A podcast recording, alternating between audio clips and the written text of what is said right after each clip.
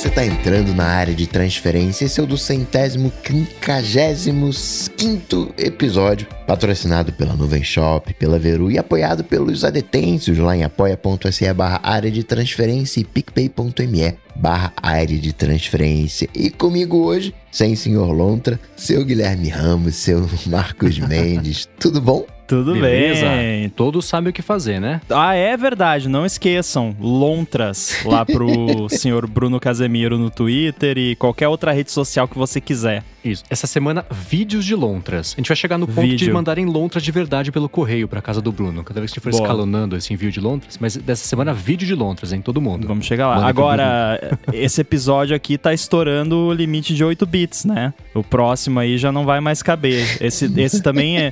Acho que podemos, talvez, no título do episódio, em vez de estar 255, é episódio FF.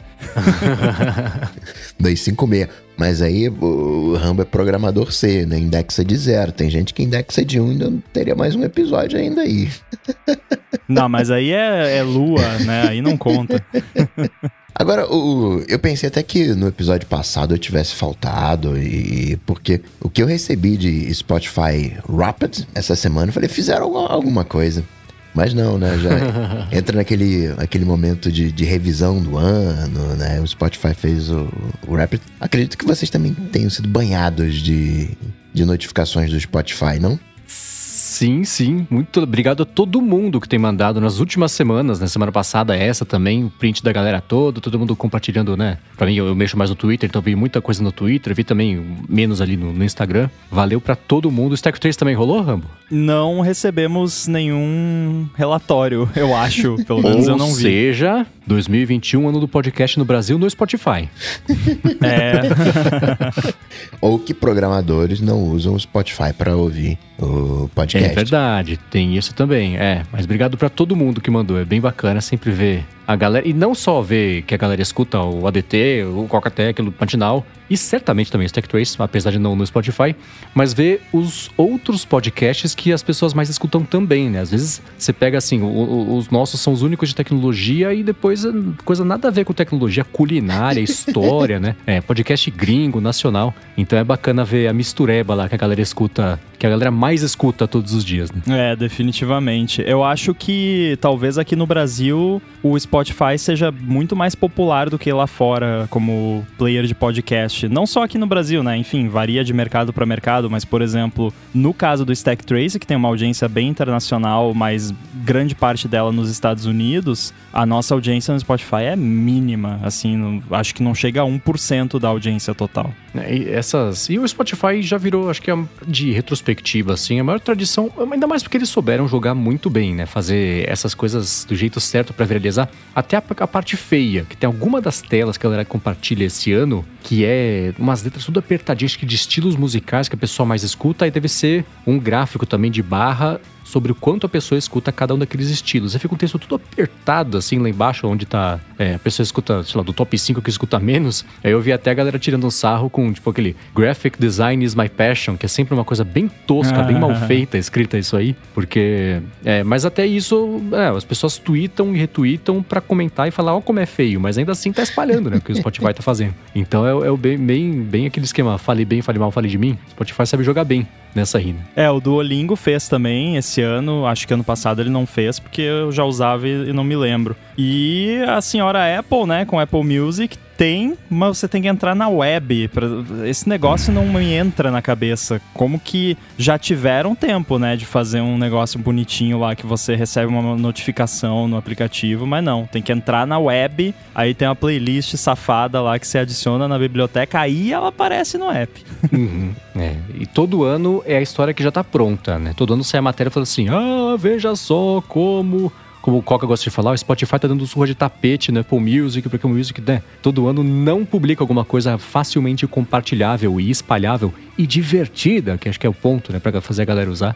Eu sei que a gente tem a nossa versão do Rapid, né? O, o prêmio ADT Melhores do Ano. Que essa vai ser a sexta edição, né, Mendes? Sexta edição, hein? Já vai fazer uma década de prêmio Melhores do Ano, mas pra chegar lá tem que fazer a sexta, que vai rolar quando? Então, é. Esse programa tá indo ao ar no dia 10, né, o Natal ali é. Acho que a gente podia dar presente de Natal, publicar o episódio ali no dia 24, o último desse ano, gravar no dia 22. O que, que vocês acham? Boa. Boa. Então, ó, galera, todo mundo, na, na descrição aqui desse episódio vai estar o link para vocês ajudarem a gente a escolher os melhores do ano. Melhores aplicativos, as principais notícias, os fails, as polêmicas, né? Telefone de tecnologia. Te- sempre falo porque teve algum ano que a pessoa, ah, qual foi o principal fail do ano? Ah, não sei o que lá do Faustão. Falei, poxa, aposto que foi bem fail, mas vamos nos ater ao nosso quintal aqui. Então, eu vou deixar aqui na descrição do episódio. Todo mundo tem duas semanas para votar. Mas aproveita, né? Dá um tempinho aí, a hora que você parar de escutar aqui o episódio, vai lá rapidinho, vota, põe seus melhores do ano e ajudem a escolher ah, as coisas mais bacanas e as coisas mais. Não sei, que mais chamaram a atenção aí de vocês todos. Pra gente fazer um episódio bem bacana da sexta premiação Melhores do Ano ADT aqui na- daqui a duas semanas. Boa. E partindo para os follow-ups, semana passada a gente falou sobre tirar os badges de notificação dos aplicativos. O Edivaldo Santinon disse que faz tempo que essa opção sumiu dos ajustes de notificação, ou ele tá ficando maluco. Como é que a gente faz para tirar os badges de e-mail e afins? Eu, eu acho que ele tá maluco, não tá não? A não ser que não dê mais pra tirar o badge de e-mail, e eu não saberia, porque como eu já falei aqui, eu não tenho e-mail no celular, porque eu gosto de não ficar maluco. É, é tudo nos ajustes, né? Vai ajustes, notificações, e tem a lista de aplicativos, você escolhe se você quer que a notificação apareça e fique permanente, só na tela bloqueada, que, que era aquele cover sheet lá, como é que deve chamar hoje em dia, que tem a tela bloqueada e tem as telas da central de notificações, né? Que a Apple tratava como duas coisas diferentes. Nem sei se ainda é assim, cada ano ela muda de ideia de novo. Mas você consegue escolher, uma dessas opções é de não aparecer lá o contadorzinho, o badge, como é que é em português? O- o- Avisos. isso aí. Eu tô, eu tô com o iPad aqui. Avisos. Avisos. E tô Boa. olhando aqui no meu iPhone e tem, Tem. a opção lá no meio, sim. Ali no grupo al- alertas, acho que chama, né? O agrupamento, lá embaixo tem um switchzinho, né? De avisos, aí você desliga e não vai mais ter badges. No meu caso, eu tive que primeiro ligar aqui o Allow Notifications, né? Porque se você desliga as notificações como um todo, ele vai desligar os badges junto. Então, se não tiver aparecendo, talvez seja porque a notificação tá desligada de, de modo geral, né? Pode ser, verdade. Eu aposto que vocês já ligaram para a secretária eletrônica, na época que tinha secretária eletrônica, nem sei se tem ainda hoje, só para tirar o badge de notificação, aquela bolinha vermelha do telefone. E pior, nem sempre sumia. Se ligava lá, ou falava assim: Não, você não tem recado. Eu tô vendo essa maldita bolinha vermelha aqui, então tira esse negócio. E não. Aí continuava a bolinha vermelha, uma hora sumia. E não tinha como um- tirar. uma anedota sobre secretária eletrônica. Nos anos 90, a gente foi pra praia, voltamos uma semana depois e tinha uma mensagem na secretária eletrônica. Aí o meu pai deu play, aí era um- uma pessoa falando assim: Ah, Fulano. Quero avisar que o nosso primo Ciclano faleceu, o enterro vai ser não sei aonde e tal. Só que não era pra ninguém lá de casa a mensagem. A pessoa não deve saber até hoje que, que a pessoa faleceu. Foi Né? Ou, meio que tão ou por que que bizarro. tão bravas com ela, né? É, exatamente. é, tá, esses lances de, de telefone errado, tem que cuidar aí, ó. Pode acontecer essas coisas. Uhum. Agora, o Ramos, você comentou na semana passada que queria ver o, o documentário né, sobre a história da Teranos, da Elizabeth Holmes. E o Apple TV Plus vai produzir esse filme, né, o Bad Blood, que vai ter a presença da Jennifer Lawrence no papel da Elizabeth Holmes e o Adam McKay, o- que, vai, que vai dirigir. Feliz? Pô, muito. É, ainda mais que vai ser no TV Plus, né? Talvez isso tava já no meu subconsciente, né? Eu já tinha visto essa notícia em algum lugar e, e daí que, que veio esse meu desejo de, de ver um documentário disso. Mas de qualquer forma, muito bom saber que vai rolar de fato esse documentário. Não vejo a hora de assistir. É, E o Adam McKay, pra quem não conhece, ele faz. Ele, ele é um cara bastante polivalente. Ele faz filmes divertidos. Ele fez tipo aquele Talladega Nights, fez o The Anchorman, os dois, até que tem o mesmo ator lá, que eu sempre esqueço o nome dele, que parece o baterista do Red Hot Chili Peppers. Só que uma outra parte do trabalho dele, ele faz, por exemplo, ele fez aquele filme The Big Short, que é excelente pra explicar de um jeito divertido coisas complicadas, que foi todo aquele crash da bolsa lá, que como é que os bancos conseguiram dar um chapéu em todo mundo, serão mais ricos do que o começo da história e, e, enfim, tinha lá também até o investidor que também ficou famoso porque ele conseguiu prever que ia dar o crash, deixou a galera que investia com ele muito rica. Ele fez o Vice também, que é o filme sobre o, o Dick Cheney, lá o vice-presidente americano, que é muito, muito, muito bom e também explica de um jeito fácil de entender, mas não subestimando a inteligência de quem tá vendo temas complicados. Então ele é o cara certo, eu acho, para contar essa história da Theranos, que é muito boa. E uma coisa que eu comentei na semana passada, que, que já, já existia alguma coisa assim, e inclusive aqui também a Mariana que tá acompanhando ao vivo tá falando, é que já tem na HBO um filme. E é um documentário, na verdade, então não é interpretado, é com cenas gravações de entrevistas, tanto entrevistas com Elizabeth Holmes é, no começo ou, ou, na metade já da história da Terra, até com pessoas que tinham saído e que foram meio whistleblowers assim, chama The Inventor Out for Blood in Silicon Valley. Eu vou deixar aqui na descrição o link do trailer para quem quiser ver se se interessa para depois ver o filme, mas eu tenho certeza que quem gosta de tecnologia e desses desses por menores ou por maiores, no caso aqui da Theranos, vai curtir também. Hoje saiu também um documentário, hoje não, ontem saiu um documentário da que o The Verge publicou também, que inclusive me me pegou de surpresa e me confundiu, porque o título é Springboard: The Secret History of the First Real Smartphone. Aí eu achei que era a história do iPhone, né? por causa do Springboard, mas não, é a história do, do Trio ou alguma coisa assim. Eu coloquei no, no Watch Later lá, meia horinha, parece interessante a história. Ah, bacana. Saiu um episódio do, do podcast The Coder, que é também do The Verge, né, com, com Nilay Patel, e é exatamente sobre isso também. Eles deviam estar terminando de fazer o documentário, aí fizeram. É, é, é com o. Como é que ele chama? Um dos jornalistas lá de, deles, que é um dos principais lá, que ajudou a fazer o documentário, levantar a história toda.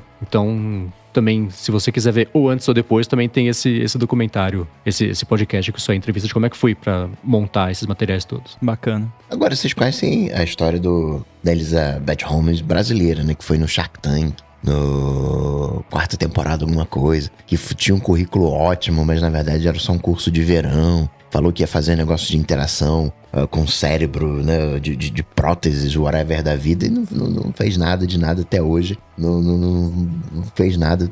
Figuraça também, padrão Elizabeth Holmes. Nunca ouvi falar. Vou mandar o link para vocês depois. Agora, sobre o papo do futuro dos iPods, o Joseph acredita que a linha de iPod vai se fundir aos poucos com os produtos atuais, né? Inclusive, numa escala infinita de tempo, como diria o seu Mendes, os AirPods podem ganhar mais memória, talvez um eSIM e virar um AirPod Shuffle. O Watch assume o lugar do iPod Nano e por aí vai. É, o Watch já é, né? Um iPod Nano, se você for ver. Inclusive, tem até gente que fala que o, o, iPod Nano, aquele quadradinho lá com a interface estilo iOS, foi meio que um ensaio da Apple já pensando na, na possibilidade de fazer um relógio, né? E, e, e o, as coisas do Apple Watch em software se chamam Nano também internamente. A Apple chama de Nano. Hã? Eu não sei se tem alguma relação, né? O, o primeiro software do, do Apple Watch chamava Nanophone.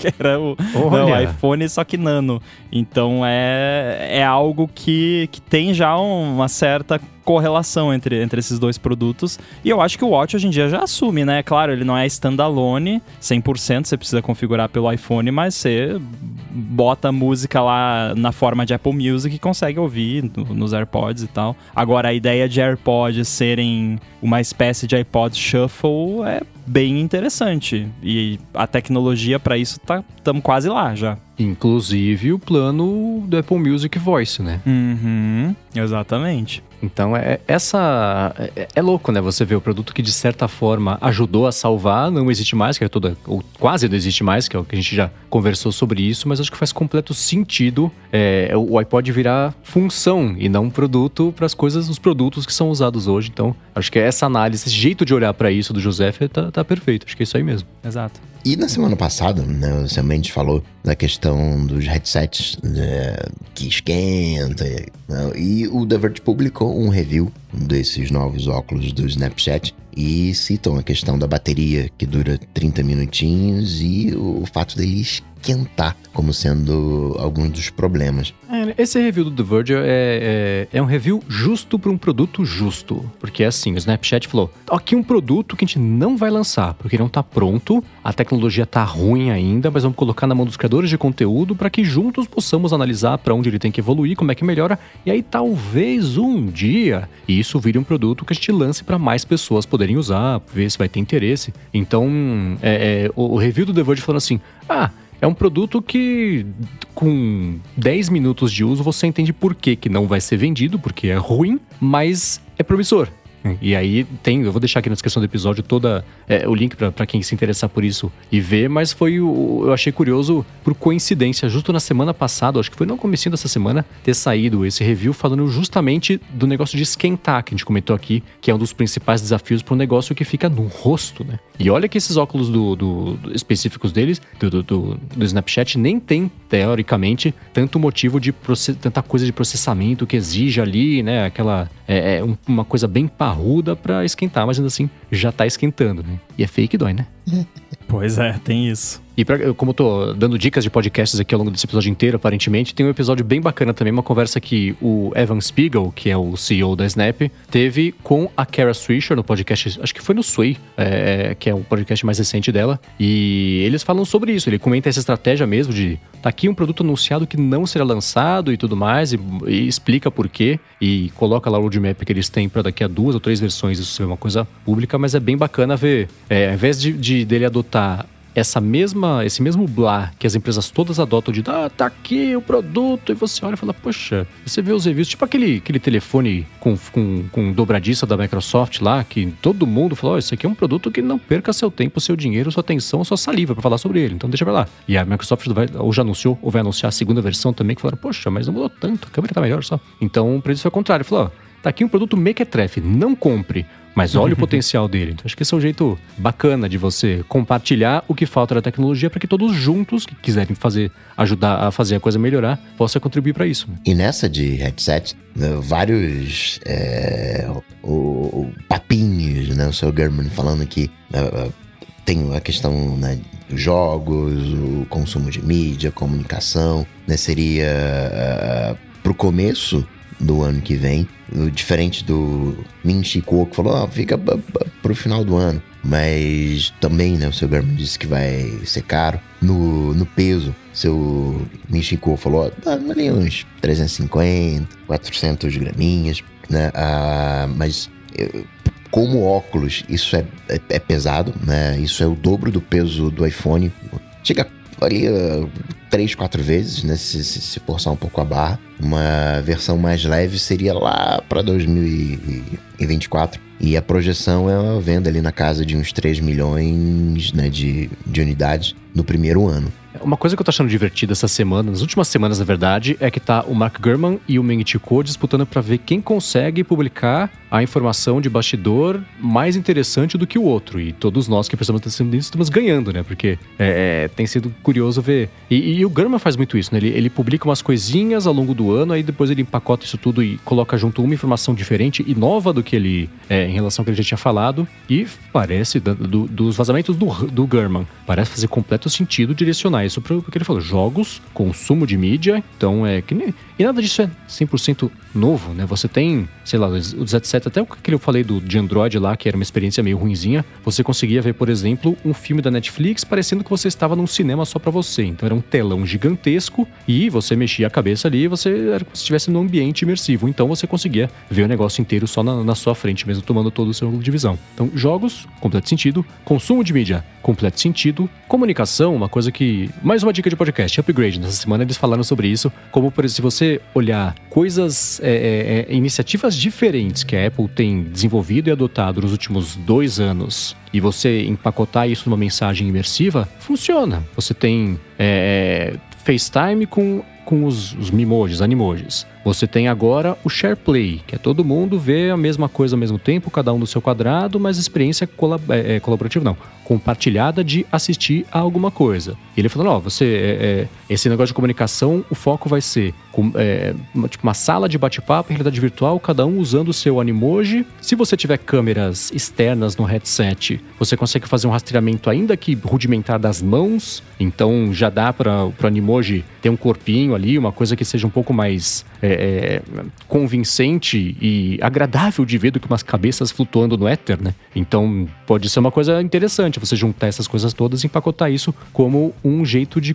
comunicação imersiva. E o, o fato de serem animojis tem a vantagem de não precisar necessariamente ser uma coisa muito hiperrealista. Que é tipo, sei lá, a Nintendo versus a Sony e a Microsoft, né? Então a Nintendo sempre com aqueles personagens cabeçudo, aquela coisa meio cartoon, porque você não precisa nem não tem nem expectativa de você entregar uma coisa aí para realista, com textura, com reflexo tudo mais. Fica meio no mundo da fantasia, de brincadeira. E você pode, se você quiser, deixar isso menos realista e exige menos processamento, né? Do que você ter partículas e reflexos e, e refrações e não sei o que lá. Então, pode ser uma solução até para é, é, compensar uma falta de poder de fogo da parte técnica para fazer a galera se comunicar desse jeito divertido, né? E fora que essa galera de jogos é financeiramente mais empolgada, né? Tá na, na hoje o jogo, né, tá ali gerando mais, mais grana do, do que Hollywood. Então, olhar para por aí é um, são bons olhos, mas também, né, não sei se a Apple tem exatamente um bom histórico com jogos, né, os jogos de iPhone ainda que lindos, não, bem que é o que mais fatura, né, App Store, né, esquece. É, então. Esquece. é, não, não tem jeito. E galera de jogo geralmente está mais disposta a gastar, né? Se a expectativa ou o vazamento ou o que contaram pro German é que vai ser um headset caro versus as outras opções do mercado, voltar isso para o público gamer que sempre está disposto a gastar para coisas entre muitas aspas mais supérfluas, só para ter uma experiência bacana, só porque é divertido, é um brinquedo novo, então é o preço certo para o público certo, né? E os outros consumo de mídia, consumo de mídia e até comunicação foi meio na cola, né? E jogos e, e, e conversa imersiva, isso, isso já tá colado uma coisa na outra, né? E consumo de mídia, afinal, por que não? Só não vejo ninguém comprando um negócio desse só pra ver Sex Education no Netflix, né? Tem que ter mais motivos do que isso, né?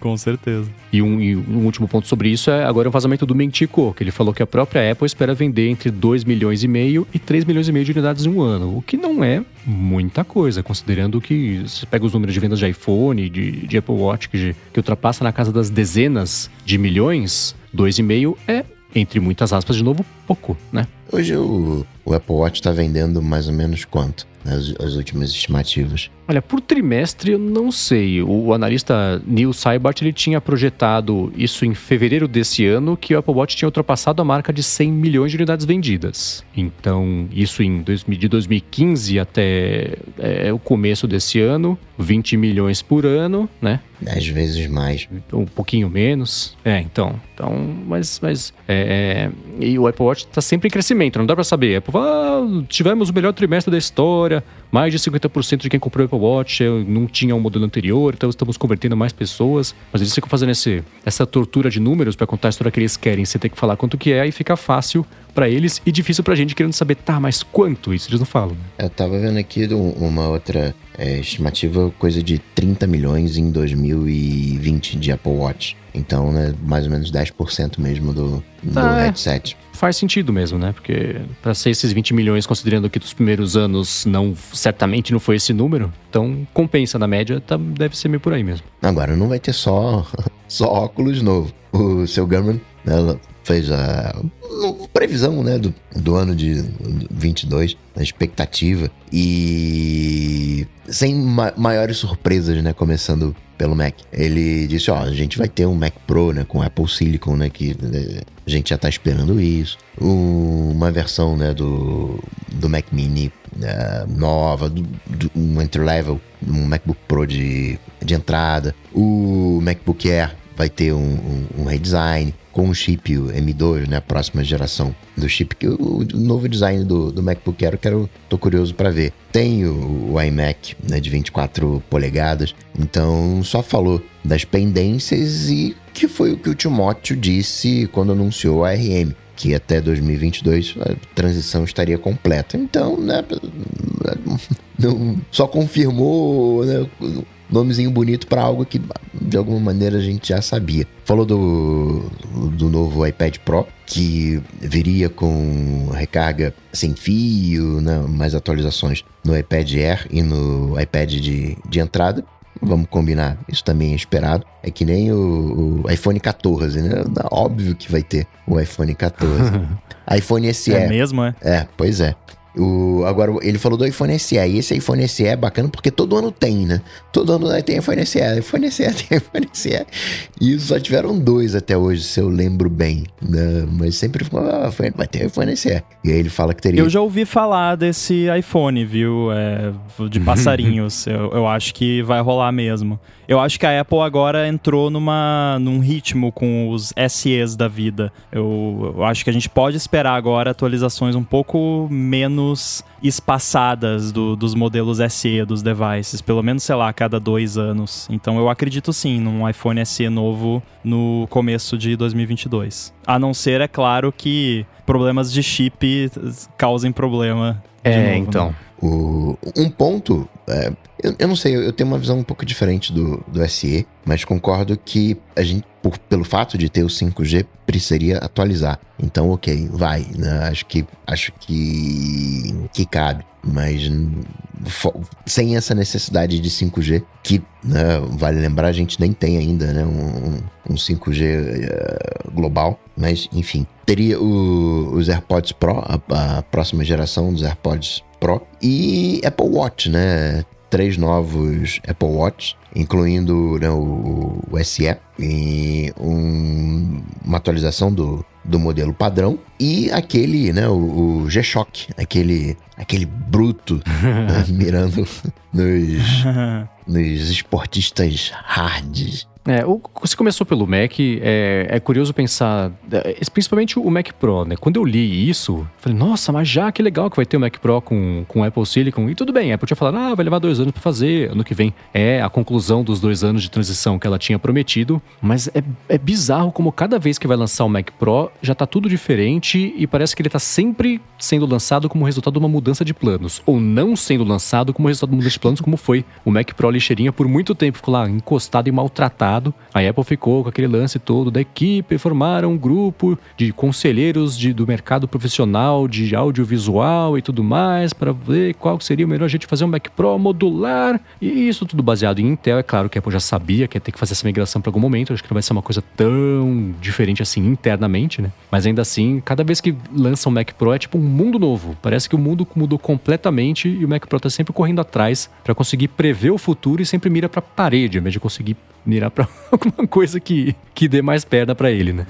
e o Coca falou do MacBook Air, eu, é curioso também, né? Porque eu, eu, ele hoje em dia ainda tem o design é, que a, o fundo Cunha, ele é mais né? grosso do sim. que a frente, não? Design sim, sim. É, porque esse é, é, é, tipo é o note dele, a marca registrada que você bate o olho e sabe que é ele. Porque eu lembro que no anúncio do, né, da primeira versão, o grande ponto dele era assim: a parte de trás dele, que é a mais grossa, ainda assim é mais fina do que os computadores com o qual ele vai competir. É, e a parte da frente, aquela finura, né, ridícula, aquele, aquele, aquela lâmina só. E então eles, eles mantiveram isso. Me pergunto se eles precisam manter isso para a próxima geração. Afinal, a gente sabe todo o lance lá do, do, dos chips M1 não esquentarem tanto, não precisar de, de, um resfriamento tão parrudo assim. Então, e o MacBook Air, que principalmente né, na primeira geração, tinha aquele lance de você deixar em cima da perna, queima a perna, né? Que a galera tava reclamando que ele era meio meio quente demais, o envelope termal dele não comportava o tamanho dele. Então. É,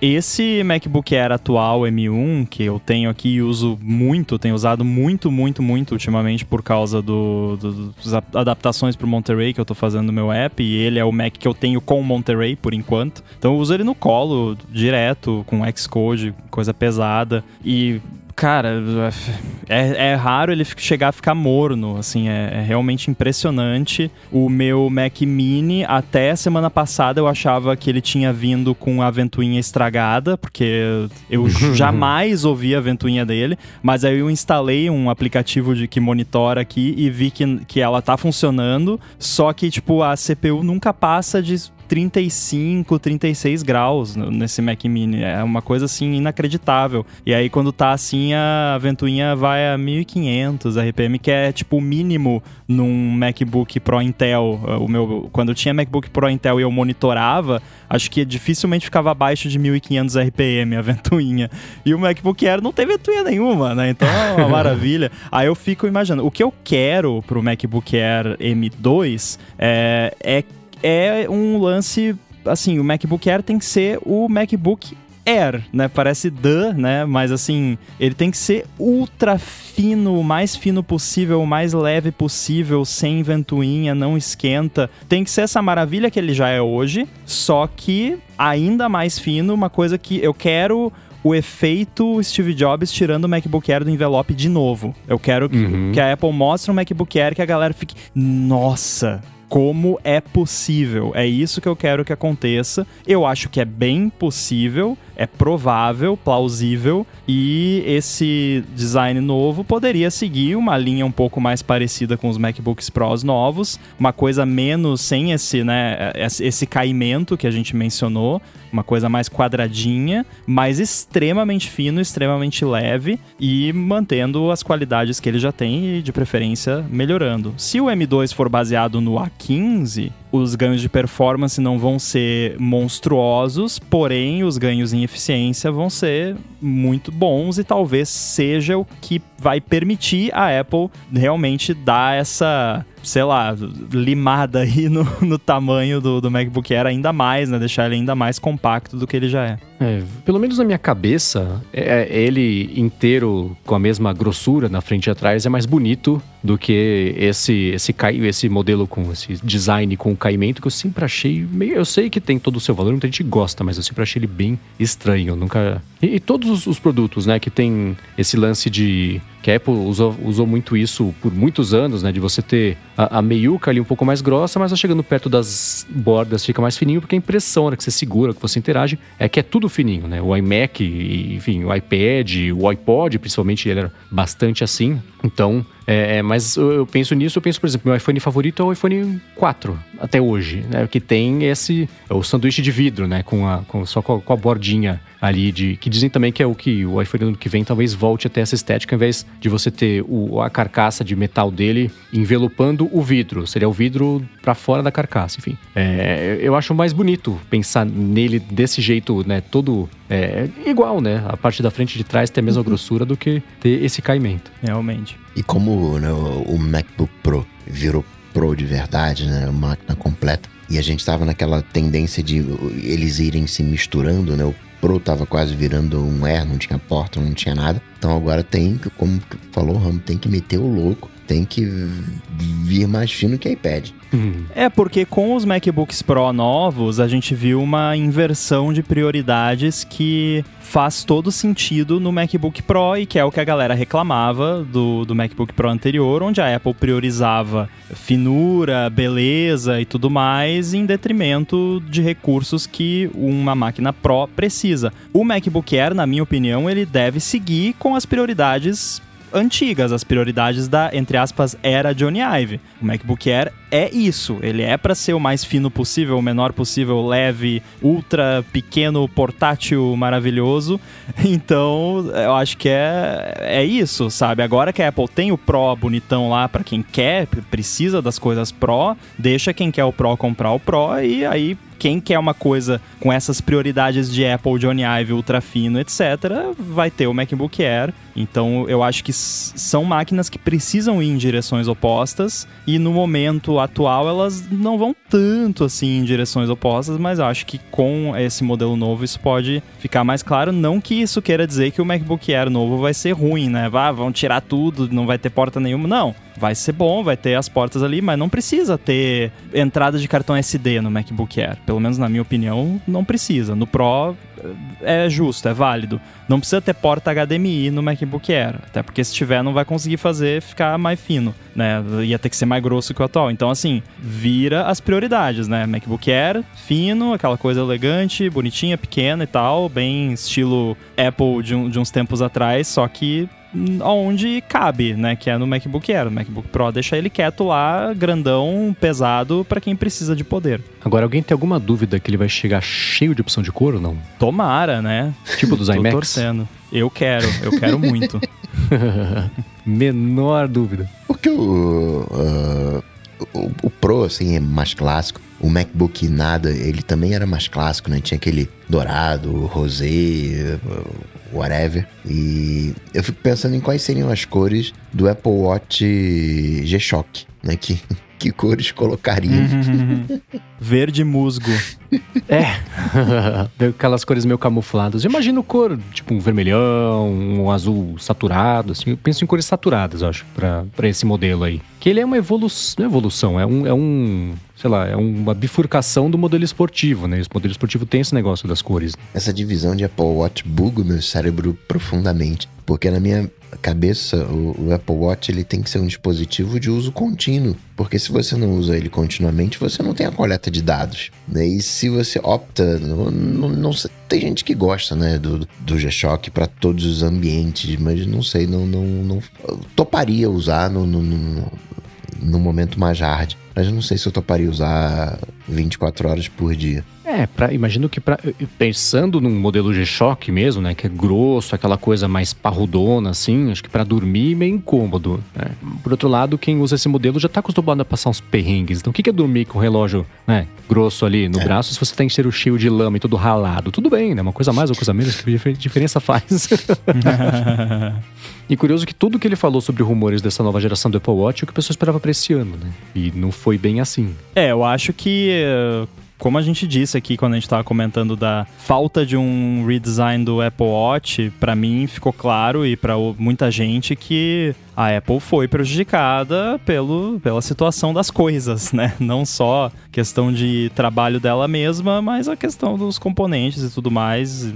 Então, tem muita coisa que não, não foi anunciada esse ano que acabou ficando pro ano que vem, ou talvez até depois, né? Aquele lance de comunicação via satélite lá do iPhone, Verdade, lá né? muito provavelmente era para ter rolado esse ano, mas o, o chipzinho que ia fazer isso lá, a Apple olhou lá, ah, quantos a gente consegue? Ah, 100 mil. Ih, não dá, a gente precisa de 100 milhões, né?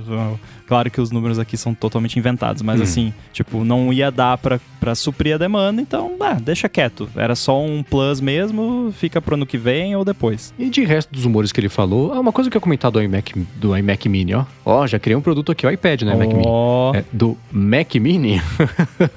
é, eu vi até o, o Rambo comentou isso com o John lá no Stack Trace sobre a expectativa de uma mudança de design dele versus o que, o que será que pode acontecer. Até acho que o pessoal do Accidental Tech Podcast comentou sobre sobre isso também na semana passada. Eu sempre achei que o Mac Mini ele fosse ter o mesmo caminho da Apple TV. A primeira Apple TV, ela lembra muito o Mac Mini, né? Que era um, um quadrado com as bordas arredondadas, bastante horizontal, né? Fininha. Ela e, era um Mac e, Mini, e larga. né? É, então. Ela rodava né? o Mac OS Tiger. É verdade. Então, tá aí. Ninguém lembra o que foi anunciado junto do iPhone, aí quem lembra qualquer coisa daquele Exato. evento que não fosse isso, né? Mas aí depois ela tomou essa, essa, esse visual que ela tem hoje, que é um quadrado bem menor, mais gordinho, mais alto, até pelas entradas, e o que precisa ter dentro também. Eu sempre achei que o Mac Mini, porque ele pertence nome, ele tem que. Não dá pra ter um Mac Mini maior, que ele vira só um, Mac, né? Então é Mac Medium. Então ele precisaria é, manter essa, é, essa razão de existir de ser mini, então sempre achei que ele fosse ficar menor ainda. Ele seria tipo um Raspberry Pi da Apple, um quadradinho cheio de porta, bem capaz para fazer as coisas, mas ainda assim é, é, é, mantendo o motivo dele ser mini, né? Mas isso só eu? Não, é, eu, eu concordo. O, o, pessoal do, do ATP tava, tava preocupado, né? O, o Marco, principalmente, com a, esse mesmo lance que eu falei das prioridades, né? De, ah, pô, mas precisa mesmo fazer o Mac Mini ficar menor, porque aí qual vai ser, né, o, o trade-off que vai ter que ser feito para ele ficar menor. Só que se você olhar qualquer teardown de, do Mac Mini atual, o, o case dele não muda há muito tempo e a eficiência do que está lá dentro só tem aumentado. Então, quando você abre um Mac Mini, tem um espaço em branco gigante lá dentro, um espaço vazio enorme. Sobra muito espaço dentro do Mac Mini. E se sobra espaço, ou faz alguma coisa com esse espaço, ou tira esse espaço, né? Claro, a não ser que esse espaço seja estritamente necessário para arrefecimento. Mas assim, se você olhar o meu aqui, por exemplo, agora estamos gravando o Google Chrome, eu tô com o Xcode aberto, 50 milhões de coisas abertas e a CPU tá em 35 graus. então, assim, eu aceitaria que ela chegasse até uns 50, né? Bom, meu Mac Intel passava de 90 graus o processador, então, assim, tem espaço para crescer o que tá lá dentro ou para diminuir o tamanho do case. Claro que aí você tem que ver a questão das portas, né? Mas, pô, o tamanho que é, se você olhar nas portas ali atrás, é só um quarto da espessura vertical dele que é usado pelas portas, talvez nem isso. Então, daria para cortar ali três quartos da, da espessura dele se fosse levar em conta só as portas, né? Então não vai ter que tirar a porta para diminuir o tamanho. Então realmente tá na hora, eu acho, de, de encolher o, o, Mac Mini, fazer o Mac Mini Mini, ou Mac Mini Nano, ou simplesmente o Mac novo Nano. Mac Mini. para usar no pulso também. e partindo pro assunto 02, onde a Apple sempre ganha, mesmo quando parece que tá perdendo. a história é Apple versus Epic. Mas antes disso, a gente vai agradecer a Nuvem Shop que está patrocinando mais esse episódio do Área de Transferência. A Nuvem Shop é a maior plataforma de e-commerce da América Latina e ela conta hoje com mais de 90 mil lojas que mostram ao mundo do que elas são capazes. Na Nuvem Shop você monta sua loja online com bastante facilidade, com diversos designs profissionais e totalmente personalizáveis que ela oferece e ela conta com integrações com mais de 150 aplicativos que ajudam a criar promoções, ajudam a, a parte de recomendações e avaliações dos produtos, abrem carrinho para oferta de brindes e por aí vai. Outra coisa bacana é que além de fazer a sua loja online, você também consegue integrar a sua loja com outras plataformas de e-commerce e marketplaces do varejo brasileiro. Consegue integrar com lojas físicas, com lojas de redes sociais também. Então, com a Nuvem Shop, além de você ter uma loja online com a cara do seu negócio, você também consegue vender em outras plataformas e gerenciar tudo num só lugar. E para finalizar, a Nuvem Shop já oferece 30 dias de graça para testar a plataforma e 90 dias de isenção de tarifas. E os ouvintes aqui do ADT ganham 25% de desconto na primeira mensalidade depois do teste de 30 dias, de um mês grátis. É só acessar o link areadetransferencia.com.br barra Nuvenshop. Muito obrigado, Nuvem Shop, pelo patrocínio de mais esse episódio do ADT. Valeu! Valeu! Eu, eu tô confuso aqui, né?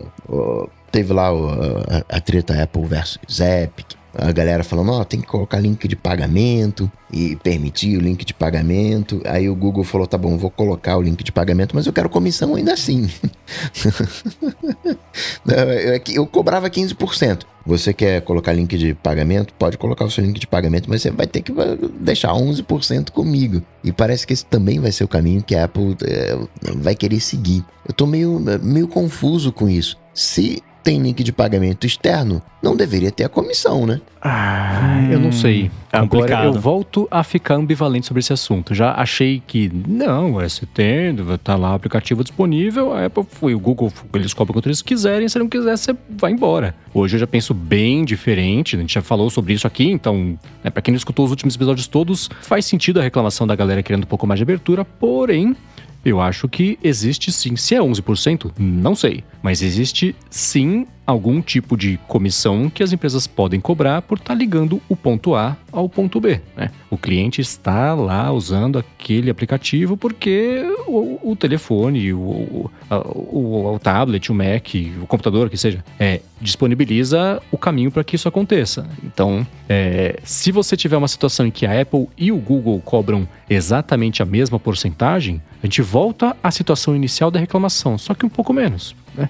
Que é. aí sim se justifica toda aquela parte que eles falam sobre manutenção da App Store ou da, da Play Store, que não é só manter a transação financeira segura, mas a estrutura toda que está em torno disso, que eles não conseguiram provar que justifica 30% e nem 15%, mas talvez no futuro tenha que comprovar que justifica 11%. Eu tenho calculado que 11% é um valor justificável se forçarem ali a barra. Então eu vejo essa cobrança de comissão menor do que os 15 ou 30% se a compra fosse interna como uma coisa justa de acontecer. Se o valor é esse, aí eu não sei, a gente pode até conversar sobre isso. É muito complicado, né? Quando a gente começou as discussões sobre isso, eu lembro de ter comentado algo no sentido de que essa questão da comissão deveria variar de acordo com a fonte da instalação do app. Então, se a pessoa foi lá e fez uma busca na App Store, por exemplo, ou viu lá, fez uma navegação na App Store e descobriu o seu app através da App Store, a Apple teria direito a uma comissão maior pelas suas vendas, porque foi a Apple que te deu aquele cliente, né? Agora, a maioria da, do, do, dos apps a pessoa vai lá e, e entra num site que tem o link, baixa, claro, vai ser sempre pela App Store, porque a Apple não deixa, né, sem ser pela App Store. Ou então a pessoa digita exatamente o nome do app na busca, então ela não tá por acaso descobrindo o app na busca, ela tá indo lá e digitando porque ela sabe o app que ela quer. E nesses casos, assim, foi a Apple que te deu aquele cliente? É, né? Não, aí, claro, isso eu só tô falando da questão de de onde veio o cliente. Isso é só uma das questões. É óbvio que aí tem todo o outro lado que, assim, a Apple tá armazenando o seu app lá, né? Tá mantendo a infraestrutura da App Store, que mesmo que fosse só para baixar aplicativo grátis, alguém tem que pagar a energia do desenvolvedor que mantenha o sistema da App Store horroroso lá. É, então, assim, não é de graça, né? Não existe almoço grátis, alguém tá pagando por isso. E os trocentos milhões de aplicativos grátis que tem que não dão dinheiro nenhum pra Apple, que a Apple adora reclamar, entre aspas, né? É, o argumento da Apple até faz algum sentido, porque ela tá mantendo lá esses apps de graça, né? Claro, o desenvolvedor paga lá a anuidade, mas isso não é por causa do, da App Store, é outras coisas. É, então, me parece que, que você considerando, ah, beleza, pode cobrar por fora, mas vai ter que pagar comissão igual, eu não entendo o motivo de tudo. tipo, Pra que essa briga toda, que então? profundo isso. Então, então, whatever. Eu queria falar outra palavra aqui que começa com F. É, mas assim, sabe? que diferença faz, então? Tipo, pra que toda essa briga? Então, whatever. Não, não, vai ter que pagar comissão igual, então não mudou nada, né? A questão da, da Apple ter total controle, todo aquele argumento não muda absolutamente nada, que vai continuar. Para mim, o que quebra tudo é a questão do sideloading. Porque aí, se fosse permitido o sideloading, o usuário poderia instalar o app sem precisar de nenhum tipo de infraestrutura da Apple para isso. Não estaria usando a infraestrutura da Apple para isso, porque assim, a Apple fica choramingando lá que ah, porque a gente tem que manter a infraestrutura da App Store, mas é assim porque a Apple quer que seja assim. Eles que quiseram que a única forma de instalar a app seja através da App Store e aí mesmo um app gratuito tem que passar pela infraestrutura da App Store, mas eles têm total controle sobre isso, eles poderiam amanhã decidir que não é mais assim e que não precisa ser pela App Store. Então, é, para mim, a questão do sideloading se tornou muito mais interessante do que essas tecnicalidades de comissão e forma de pagamento e tudo mais, que no fim das contas não, não muda nada, né? Tá, vai mudar ali que. Ah, digamos que a comissão é a mesma, 15% considerando o small developer e tal. Vai mudar que, tá, o cara vai ter mais controle ali sobre o, o, o cliente dele, vai ter mais acesso, vai facilitar um monte de coisa, mas. Né, é basicamente isso. O uma coisa é que na, nesse mecanismo todo de compra é que você só paga uma vez, né? ao menos na App Store. Então teria que ter algum tipo de controle, não é simples, simplesmente delegar, fatura lá com o outro cara. Não, eu tenho que saber o que, que foi comprado, né? se é, foi um INEP, não foi um INEP, eu vou liberar o, acesso disso depois. Tem uma certa gerência, mas é aquela gerência que você faz uma vez e né, uma API que você constrói uma vez. Então talvez até a Apple sim esteja trabalhando em, em cima disso, mas é uma coisa que você constrói uma vez e, e vida que segue, né? Você vai, tem a manutenção. No caso da App Store tem o um processo de revisão, tem os funcionários, né? tem uma grana ali envolvida para pagar esses funcionários, mas a gente também sabe que não funciona tão bem. Eu não sei, assim, esses 11% uh, me parecem muito. Me parecem. É, eles não estão querendo dar o braço a torcer. Isso deveria estar muito mais próximo na, da casa ali de 1%, 3%. Só que aí o que, que eles fizeram? Não, peraí, vamos fazer o seguinte: é, é para mostrar. Vocês não querem, né? O, o, o, pagamento por fora, então legal. Ó, pagamento por fora, é, eu gasto aqui, é, meu gasto é 4%. Então vou abater esses 4% aqui do meu preço e vocês se virem aí.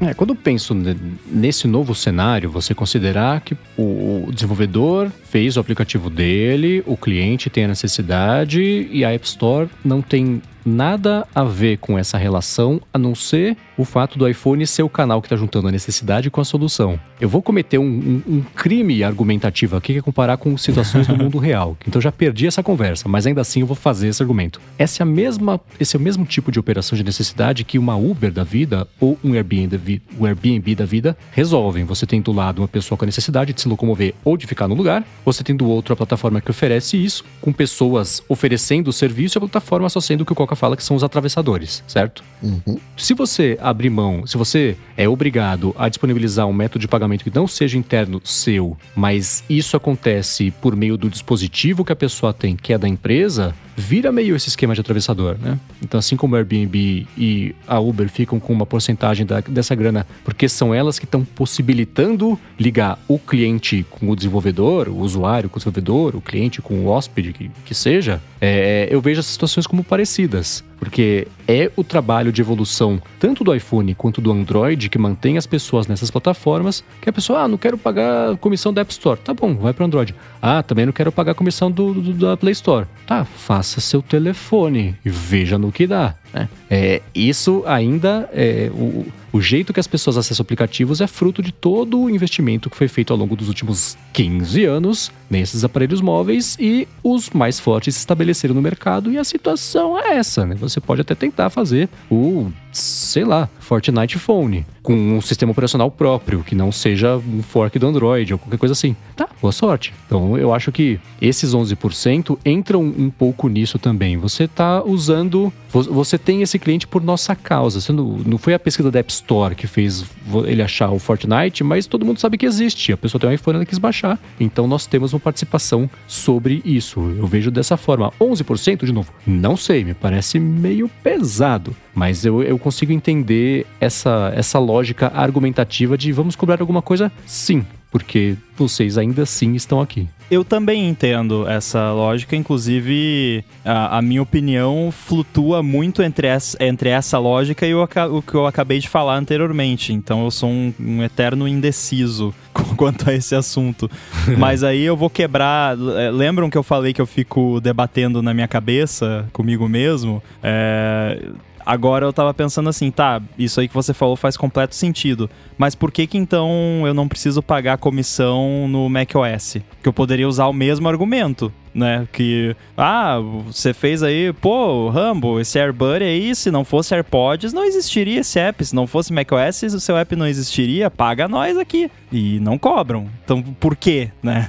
Claro que o motivo é porque o volume no macOS não vale a pena, provavelmente, né? É, posso, não, posso falar que não vale a pena para Apple, né?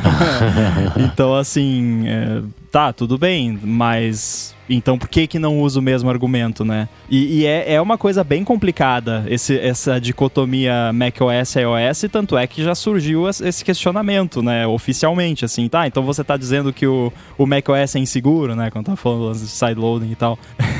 é muito complicado esse assunto. Uhum. E é complicado exatamente por causa disso, né? Desse sideloading. Porque no final das contas, chega num ponto em que, se a gente, né, é, já que a gente tá nessa vibe argumentativa, a gente chega num ponto onde a Apple está decidindo o que, que eu coloco no meu iPhone ou não. Porque eu só posso colocar aquilo que está na loja. Ela diz que é por segurança. Mas morde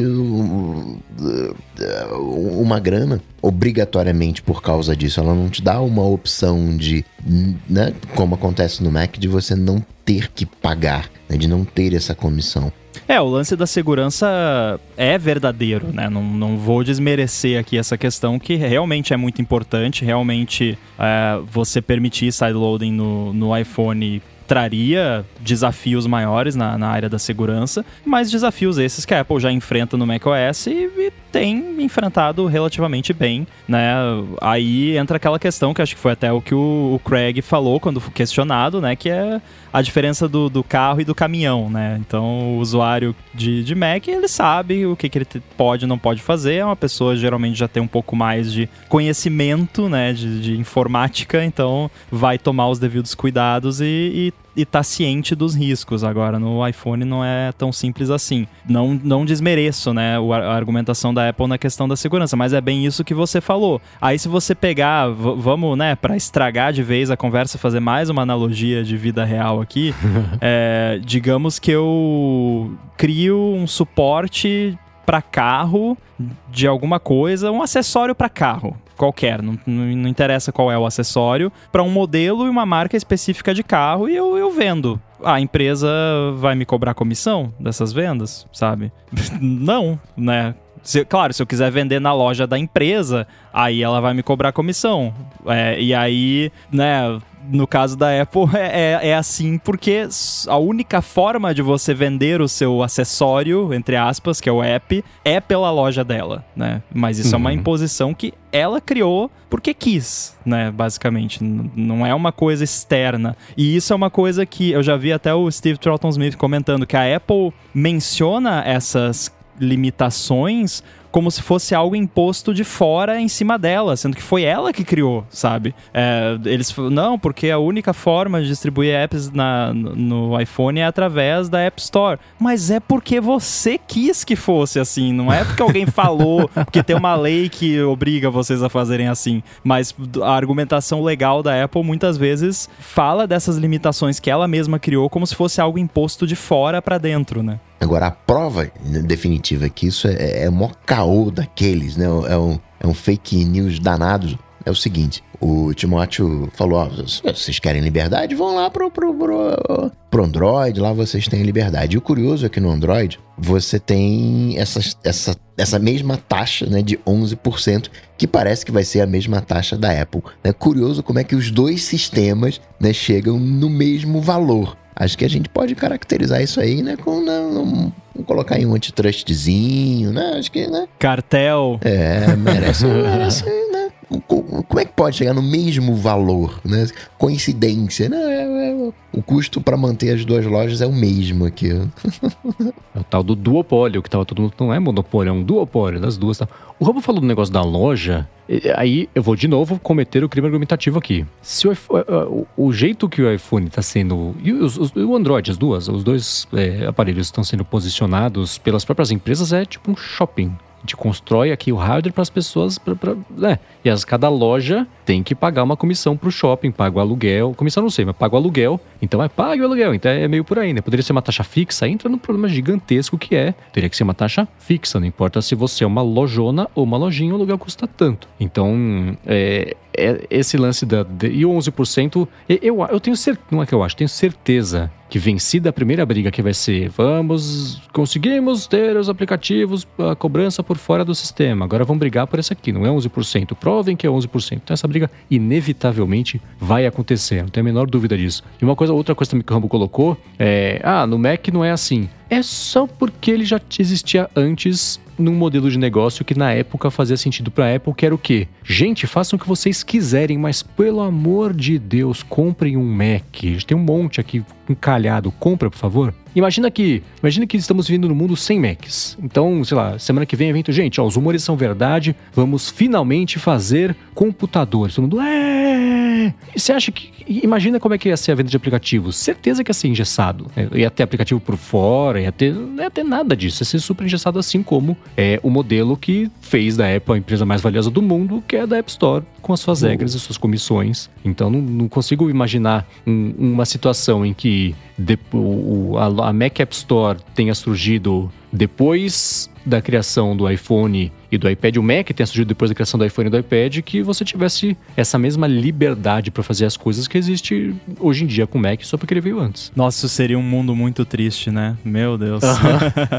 Inclusive, a, a Apple tem meio que não intencionalmente expulsado muitos apps da Mac App Store, né? Que é uma questão que já acontece há muito tempo. Aí eles abriram algumas exceções para trazer alguns apps importantes de volta, mas tem muito app dando pé da, da Mac App Store, simplesmente por incapacidade técnica de, de, do app existir, porque eles ficam aumentando as restrições do que você pode fazer na Mac App Store, enquanto que o app sideloaded no Mac continua tendo um bom nível de liberdade, porém não é um free for all. O Mac ele é muito seguro, tem muita coisa, tem muita coisa que eu já quis fazer no AirBuddy, por exemplo, que eu não pude fazer por questão de segurança que o Mac simplesmente não deixa, não dá. Então tem segurança no, no, Mac também, mesmo pro app sideloaded. É, tem coisa, os Macs hoje em dia tem coisa que nem rodando como root você consegue fazer. Isso graças a melhorias de segurança que, que a Apple fez. Então também é, não, não é inseguro só porque você tem sideloading, mas vale também comentar que efetivamente desde o macOS Catalina você não consegue distribuir um software a nível de produto comercial ou produto grátis sem o aval da Apple, porque eles precisam passar pelo processo de notarização, né? Uhum. Pelo cartório digital da Apple. Conhecer a firma tem que reconhecer a firma do, do app. E se você não fizer isso, o usuário consegue rodar, mas vai aparecer um monte de aviso assustador lá e 99,9% dos usuários não vai querer rodar o seu app. E, e, a Apple tem total controle sobre isso. É, é, ela pode revogar a assinatura do app, ele para de rodar. Então, apesar do sideloading no macOS, a Apple ainda tem total total controle, pelo menos desde o macOS Catalina, sobre o que você pode ou não pode rodar no seu Mac, com a diferença que no Mac você consegue dar um override nisso se você for um usuário mais avançado, né? Mas isso para mim também é um argumento de por que, que poderia ter sideloading no iOS, porque o argumento da Apple de ah, mas se um app na App Store a gente descobre que é malware, não sei o que, a gente pode desabilitar esse app. No Mac também, e vocês fazem isso o tempo todo. Eles fizeram com o Zoom, no, uns anos atrás, que deu aquela treta do Zoom que uh, tava fazendo umas coisas meio estranhas no, no Mac, a Apple pegou e baniu o Zoom usando esse mecanismo de malware deles. Então, né, mais um argumento cai por terra, porque a Apple já tem total controle sobre o que você pode rodar no Mac. Vocês lembram uma vez que caiu os servidores da Apple, que a Apple tava, entre aspas. Nossa! É, vou usar uma palavra forte aqui, né? Pra fazer. controlando que todo mundo acessava. Ela falou: desculpa, desculpa, não vou fazer mais. E ela nunca mais falou desse assunto. Não, não, mês que vem eu corrijo. E ela nunca falou: ah, corrigi, sabe aquele. Não, não sei, ela não falou, falou, eu tô enganado. Então, você já tentou rodar um aplicativo no Mac e apareceu uma barrinha de progresso verificando, blá blá blá blá blá, já apareceu para você. Geralmente é um aplicativo maior, né? Porque quando é um aplicativo pequenininho, isso é, é tão rápido que não aparece. É, quando baixa Xcode novo, acontece bastante isso. Quando isso acontece é porque o seu Mac tá falando com um servidor lá na Apple, é o csp.apple.com, uhum. alguma coisa assim, que basicamente ele faz um hash do binário, manda para esse servidor e esse servidor vai mandar um, uma mensagem de volta falando se pode ou não executar aquele aplicativo. É justamente para fazer esse check se a Apple não baniu o app né, do, do negócio de notarização. E aí, quando deu esse problema, o que aconteceu foi que deu tipo um DDoS nesse servidor da Apple. Acho que foi quando saiu o Big Sur, não foi? Ou foi quando saiu o Catalina?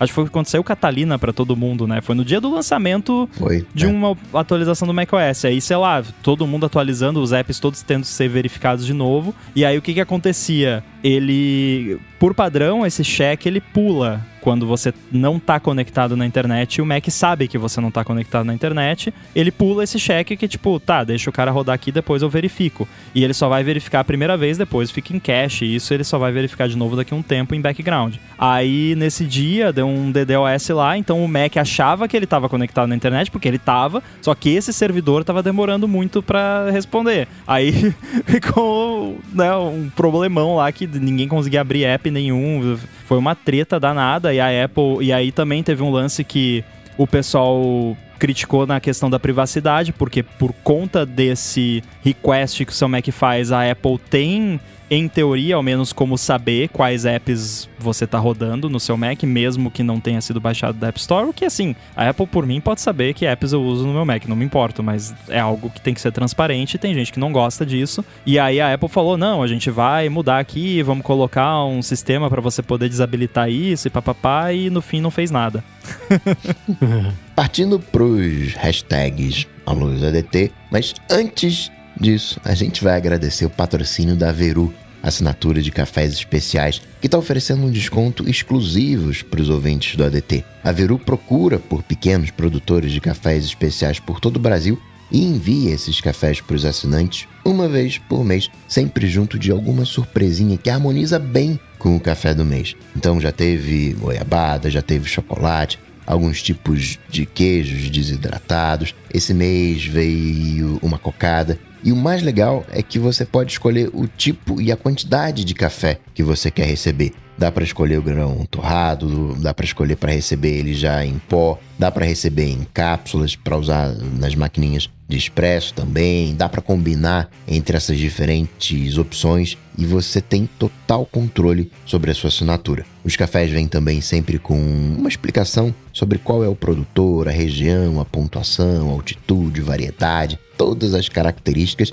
e a promoção exclusiva para os ouvintes do ADT é a seguinte: assinando pelo link veru.café barra ADT V-E-R-O-O com dois O's mesmo, café barra ADT, você ganha 15 reais de desconto no seu primeiro pedido. Com esse desconto é praticamente impossível você pagar tão pouco por um café tão bom, recebendo em casa ainda por cima. Então acessa lá veru.café barra ADT e faz a sua assinatura. Você vai ver como vai ser legal receber todo mês um café gostoso em casa para ir aprendendo sobre os diferentes tipos de cafés e ficando chato com isso igual a gente. Mais uma vez, para você não esquecer, veru.café ADT para ganhar 15 reais de desconto no seu primeiro mês de assinatura. Muito obrigado a Veru pelo patrocínio de mais esse episódio do ADT. Valeu! Valeu! Recebi hoje a minha caixa nova com, os caf com o café desse mês. Semana que vem eu faço o meu review aqui. A minha chega amanhã, tô ansioso. Aê! Review duplo!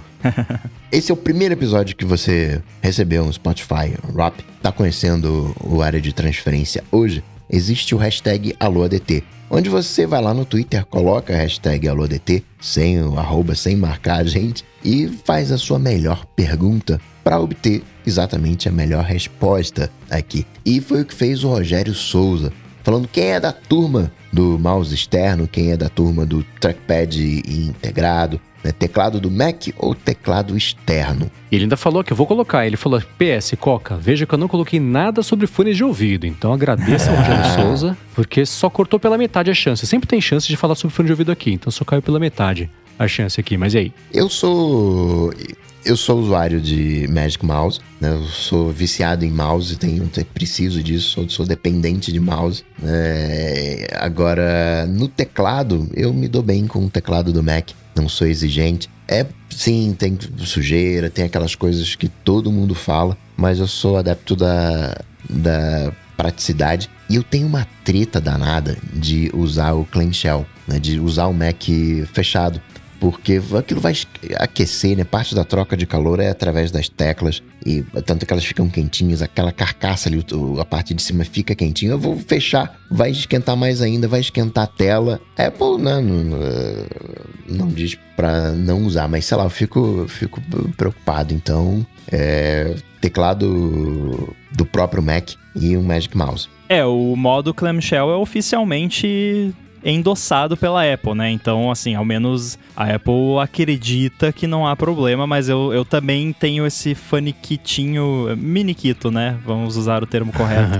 é, Porém, o meu MacBook Air aqui, volta e meia eu uso ele em modo clamshell e posso dizer que não notei nenhum tipo de problema, só que é o MacBook Air M1, né, que a gente já acabou de falar aqui que não esquenta e tal. É, assim, nunca senti nenhum aquecimento fora do comum por conta de usar ele em clamshell. E eu sou nativo até nisso, né, eu usei por um tempo aqui o Keychron K2, que é um teclado mecânico, achei bacana, gostei da experiência de usar um teclado mecânico, mas não o suficiente para quando a Apple lançou o Magic Keyboard com Touch ID standalone me fazer não querer trocar para ele. Então, atualmente, uhum. o meu Mac principal é o Mac Mini M1. Eu uso ele com um Magic Keyboard com Touch ID, que é simplesmente maravilhoso, e um trackpad, é o que eu uso uh, o tempo todo aqui com ele, Magic Trackpad, Magic uh, Keyboard. Eu não posso usar mouse porque me dá problema de esforço repetitivo. É herança da época que eu editava vídeo.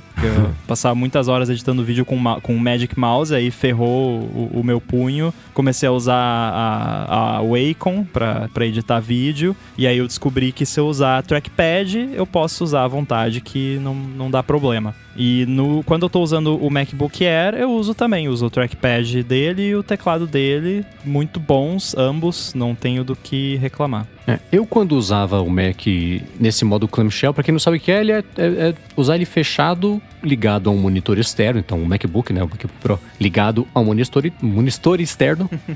e aí, é claro, você tem que usar um teclado Bluetooth ou com fio, ainda assim USB, ou e mouse também. Então, quando eu trabalhava mais com produção gráfica, eu usava um monitor grandão, dois, na verdade, monitores grandões, um só com os painéis de apoio e outro com canvas bonito na minha frente. E aí eu usava o Mac fechado e com os, os, os periféricos, acessórios todos Bluetooth, sem mouse, com um trackpad. Quando eu passei a trabalhar só aqui no MacBook mesmo, com, com a tela aberta, aí morreu o motivo pelo qual eu precisaria de, de mouse e de teclado, então eu uso só as coisas que vêm dele mesmo. A parte nativa minha é, tá toda concentrada aí. Mas se eu usasse um monitor externo, eu certamente voltaria a usar periféricos, porque eu prefiro ter o monitor principal grandão na minha frente e no máximo, se não tivesse dois monitores, ter o Mac na lateral com, com só com coisas de acessórios, não com a parte principal ali do, do grosso do meu trabalho. Então hoje é teclado e trackpad do, do próprio MacBook Pro. Quando eu pegar o MacBook Pro novo, é, vai ser um problema, né? A gente já comentou aqui a questão do display. Uhum. Muito provavelmente, eu tava conversando com um amigo meu que, que teve o mesmo dilema e ele já, já tá com, com o Mac novo dele. O que eu vou fazer é comprar um daqueles stands que você deixa o, o computador, o, o laptop um pouquinho mais elevado na mesa e vou trabalhar nele no monitor dele, só que com, como se fosse um monitor externo, né? Assim, de uma certa forma, para poder usar o display, porque o display dele é absurdamente bom e aí eu vou desperdiçar o display ligando ele num monitor externo que eu tenho aqui da LG, que não é ruim, ele é bom, né? Tanto é que eu uso ele aqui, mas, né? Mini LED, ProRes, ProRes não, é Promotion, aquela coisa toda, HDR, não dá, né? Eu vou ter que usar o, o display dele e usar laptop na mesa por muitas horas seguidas não é exatamente ergonômico, né? Então o jeito vai ser botar ele num standzinho ou usar no colo, né? Quando tiver de bobeira. Mas vai ser complicado. Enquanto a Apple não lançar um, um, display externo com todas as features desse display dos novos MacBooks Pro, vai ser assim. É, todo mundo fala isso. Né? Comprei esse Mac, o monitor mais lindo que ela já fez para usar ele fechado com o LG Mequetrefe na minha frente. Então tá é. todo mundo com esse mesmo problema, a mesma reclamação. E quando eu usava ele no modo clamshell, eu adorava que eu tinha um acessório da 12 South que chamava Arc, não, chamava Book Arc, que era só um, um, um era de madeira, um, uma madeira arqueadinha assim, com um buraco no meio, você encaixava ele, ele ficava me flutuando ali. Eu achava, mas e esses stands todos de Mac eu nunca achei um muito bonito. Se você achar algum, é, fala pra gente pra eu colocar aí na descrição do episódio e já comprar um também pra quando eu precisar, porque todos eles eu acho bem feinhos. Agora esse Arc tem até hoje. Ah, é isso vai bonito, ser todo vale um processo até eu conseguir descobrir um que me agrade. Pior das hipóteses, sabe o que você faz? Você imprime um. Verdade, verdade. a minha treta com esse suporte, né, pra, pra Mac que eleva a tela, é que o teclado fica inclinado. E, e o teclado, para mim, não pode ficar inclinado. Tem que estar tá ali, né? No... Mas eu não vou usar o teclado dele, eu vou usar um teclado externo. Aí, aí, aí vai, aí tá valendo. Porque eu... É, não, é porque. Não, aí não dá. Não, usar com o teclado inclinado é. não rola. Parece que você tá. Então, parece aqueles motoqueiros que andam com aquela. que Deve ter uma parte ergonômica que faz sentido, mas sempre achei engraçado aquela, aqueles braços levantados bem para cima, assim, com o guidão lá em cima, né? Uhum. Que não caçar na estrada, sei lá. Parece meio, sempre parece meio estranho. As pernas abertas para cima e o braço para cima também. Tira a moto, fica só uma posição muito estranha para alguém estar existindo. Outro alô ADT, o Matheus Mariano, disse que recentemente notou que o Spotify tem veiculado anúncios nos podcasts exclusivos deles e quer saber o que a gente acha de uma plataforma veicular anúncios mesmo para os usuários pagantes do serviço.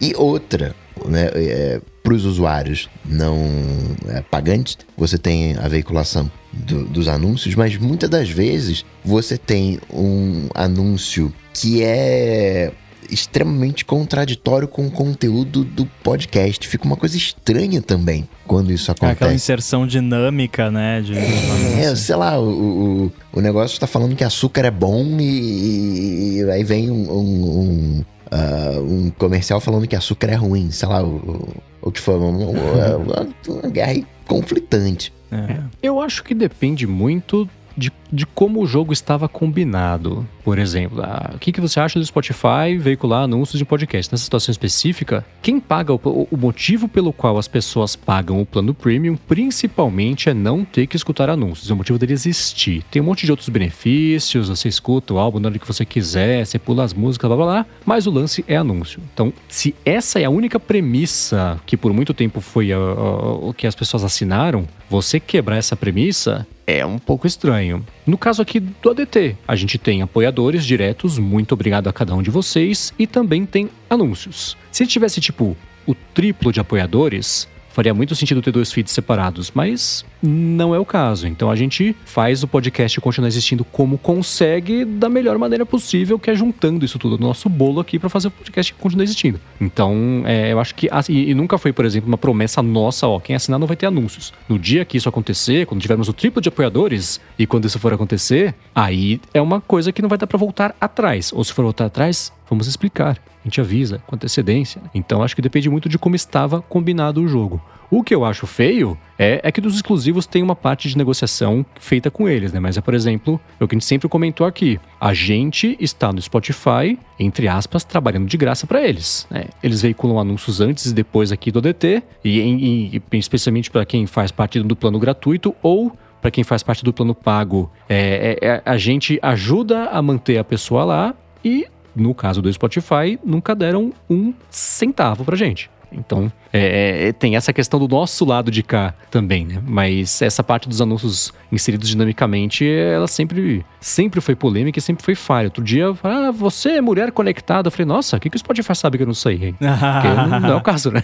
Então, sempre tem esse, esse, risco também, né? De você acabar anunciando de uma forma direcionada, mas uma grande bobagem. Né? É, o, o caso do podcast é bem complicado, porque o, o podcast tem essa pegada meio que de, de certa forma você tem a sensação quando você ouve um anúncio, principalmente se é dentro de um podcast, que ah, os apresentadores ou o apresentador ou a apresentadora daquele podcast estão endossando aquele patrocinador, mesmo que não seja uma coisa uhum. explícita, né? Que nem aqui no caso tem patrocinadores que a gente fala explicitamente porque a gente realmente tem experiência com eles, né? Não falaríamos se fosse o contrário. Eu já ouvi podcasts onde eu conheço muito bem a pessoa que tá fazendo o anúncio e ela fala, ah, eu uso não sei o que e gosto muito, eu sei que a pessoa não usa, né? Uhum. Esse, esse tipo de anúncio, por exemplo, eu me recuso a fazer, né? É... Então tem essa questão de curadoria. Eu acho que a maioria, a enorme maioria dos podcasts, tem um processo de vetar o, o, os anunciantes. Uh, a gente aqui tem, o Stack Trace tem também. A gente já recusou muito anunciante porque não, não batia com a proposta do, do programa e a gente falou: não, não vamos. E aí a plataforma ir lá enfiar goela abaixo o patrocinador no seu conteúdo, de novo, é o que o Mendes falou faz todo sentido, é o, o combinado não é caro, né? Se é se é assim que foi combinado, beleza, é assim, né? Se eles não estão prometendo que você pagando você não vai ter anúncio nos podcasts, beleza. Eu, é, porque a pergunta, eu não sei se o Coca chegou a mencionar essa palavra, mas a pergunta do Matheus foi se a gente acha correto fazer isso. Assim, eu não acho que tem como falar se é correto ou não. É, o correto é o que o Spotify decidiu. A plataforma é deles, né? É, o, o, que eu, o que eu acho o que eu acharia incorreto seria prometer que vai tirar os anúncios dos podcasts se você pagar e aí não tirar. Aí seria fraude, né? Basicamente, estelionato, né? Até. É, mas não é o caso, não me parece ser o caso. Pensando do, do meu ponto de vista de consumidor, quando eu pago por um conteúdo, eu tenho a expectativa de que eu não verei anúncios. E eu fico muito chateado quando isso não é o caso. Por exemplo. Ah, Amazon Prime Video. Exatamente. A Amazon Prime que taca anúncio, tudo bem, anúncio de conteúdo dele, deles, mas não precisa. O Netflix não bota. E eu descubro o conteúdo deles. Eu tô no app, eu vou descobrir, não precisa fazer propaganda, né? É, então essa é a minha visão como consumidor. Eu, quando eu pago, eu, eu tenho a expectativa de não ter anúncios, mas se não é o que está sendo prometido, não tem do que reclamar no sentido de né, estar sendo enganado. É só talvez uma decisão com a qual você discorda. Eu, particularmente, acho que se o usuário está pagando por um conteúdo, aquele conteúdo deve ser disponibilizado sem anúncio. De novo, pagando pelo conteúdo, né? Não é o caso aqui dos apoiadores do ADT, por exemplo, dos, com os quais nós temos uma eterna gratidão, que uhum. pagam simplesmente pelo prazer de apoiar o nosso trabalho, né? Nunca houve essa promessa e tudo mais. Eu, por exemplo, pago o membership lá do ATP. Eu pago primeiro para não ter anúncios e segundo porque eu quero apoiar o trabalho deles, mas em primeiro lugar eu pago uhum. para não ter anúncio, né? É, então a minha expectativa como consumidor é paguei, não tem anúncio. É, ou faz o que muitas plataformas de streaming principalmente têm feito, que é anunciar um plano novo mais barato com anúncios. Todo mundo envolvido na negociação sabe exatamente o que está comprando e o que está recebendo, né? Exato. E você não prejudica quem não toparia isso, mas é obrigado a topar, porque senão é tipo o negócio da regra da App Store. Então vai embora. Então é. é sempre uma situação meio chata quando chega nesse ponto, né? Então lá fora. É, aqui no Brasil ainda não começou, eu acho, mas lá fora tem muito serviço de streaming, porque a concorrência tá gigantesca. Então ao invés da pessoa cancelar o HBO Max que custa, vou chutar, 10 dólares por mês, paga 5 e de vez em quando, beleza? Beleza? Pronto, né? A pessoa, é, ela tá ciente do que ela tá trocando para ter é, é, essa economia. Aí faz sentido para todo mundo, eu acho. Sim. Eu fecho com, com o relator, fecho com o Mendes nessa história. Porque numa TV, mesmo que seja TV fechada, né, que você teoricamente paga, uh, você vai precisar de uma pausa na cozinha, fazer alguma coisa. Então, uh, acho que o, o comercial serve como respiro. Agora, isso não cabe numa Netflix, porque você dá pausa, né? Você... Opa, quero ir lá na cozinha. Dá, dá, pausa, vai na cozinha, faz o que tem que fazer, depois, depois continua, né? Quebra o, o ritmo. Por último, o Rubens Padovese pergunta: o quanto ter um dispositivo potente, só para terminar mais rápido os projetos, compensa financeiramente, mesmo se fossem caríssimos? Vale a pena? Pô, é, é uma conta muito difícil de ser feita, né? Uhum. E confesso que eu já tentei fazer, porque eu acho que são pou, poucos os casos onde você sequer tem os dados necessários para você fazer essa conta, né? Que é de, depende muito da, da, da sua condição, né? No, no, meu caso, até rola de fazer mais ou menos a conta, porque o meu. A minha medida de, de tempo economizado é basicamente compilação no Xcode. Né? Então eu consigo, se eu fizer ali, né?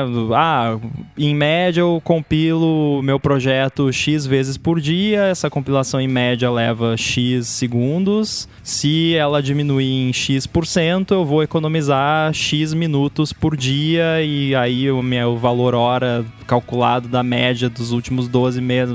Então, assim, dá para fazer essa conta dependendo do, né, do, do, que você fizer e do, de onde vem a sua renda e tudo mais. Eu, eu penso de uma forma um pouquinho diferente, eu não, não coloco tanto na ponta do lápis, eu penso assim, isso vai me fazer dinheiro ou vai me fazer perder dinheiro?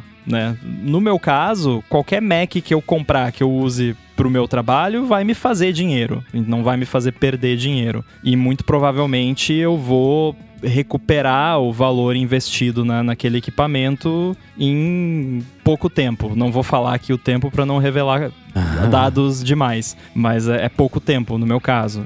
Acho que é outra forma de você pensar também. Ah, quanto que eu faço por mês? Né? Quanto vai custar o equipamento? Quantos meses eu vou levar para recuperar o, valor do meu investimento? E aí, principalmente se você é um profissional, que trabalha por conta própria, tipo eu, muitas vezes a questão é o seu conforto. Tipo, ah, vou, eu vou estar mais confortável trabalhando nessa máquina aqui, eu vou recuperar o meu investimento em, digamos assim, um, dois meses. Beleza, vou comprar. Vou ficar com ela por pelo menos um ano. Daqui um ano eu vendo e compro a geração seguinte. Se a conta para você for assim, eu diria que a resposta é vale a pena. Agora, se, se for, ah, vou levar um ano para recuperar o valor investido e vou usar a máquina por um ano e meio, dois anos, talvez já não vale a pena. Então, é, é essa é a, o exemplar perfeito do depende, né?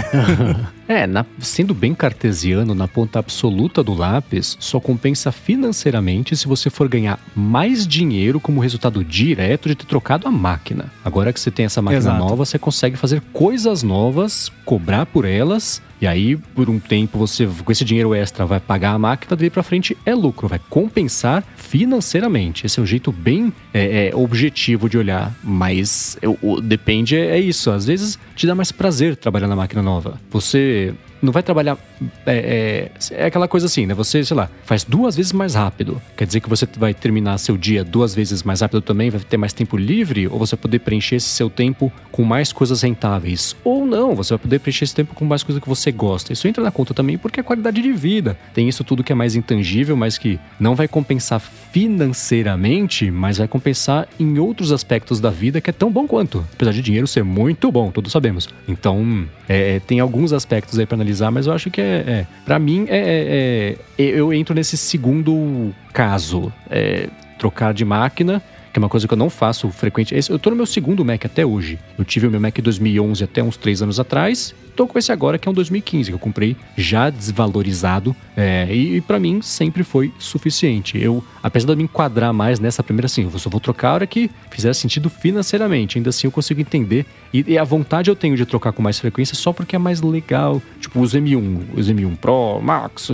Eu fico louco de vontade de ter, mas ainda é uma coisa que para mim no meu dia a dia, porque eu faço não compensa. Eu quero ter porque eu quero ter. Não vai me dar mais dinheiro ter essas máquinas, mas vai me dar mais prazer trabalhando e a hora que couber no bolso, aí eu penso em comprar. É, e eu também já tenho algum tempo que esse tipo de aquisição é, é business expense, né? Tipo, é, então. Então é. Claro que, né, quando você é uma pessoa única, mesmo que você também seja uma pessoa jurídica, é, é a mesma coisa, né?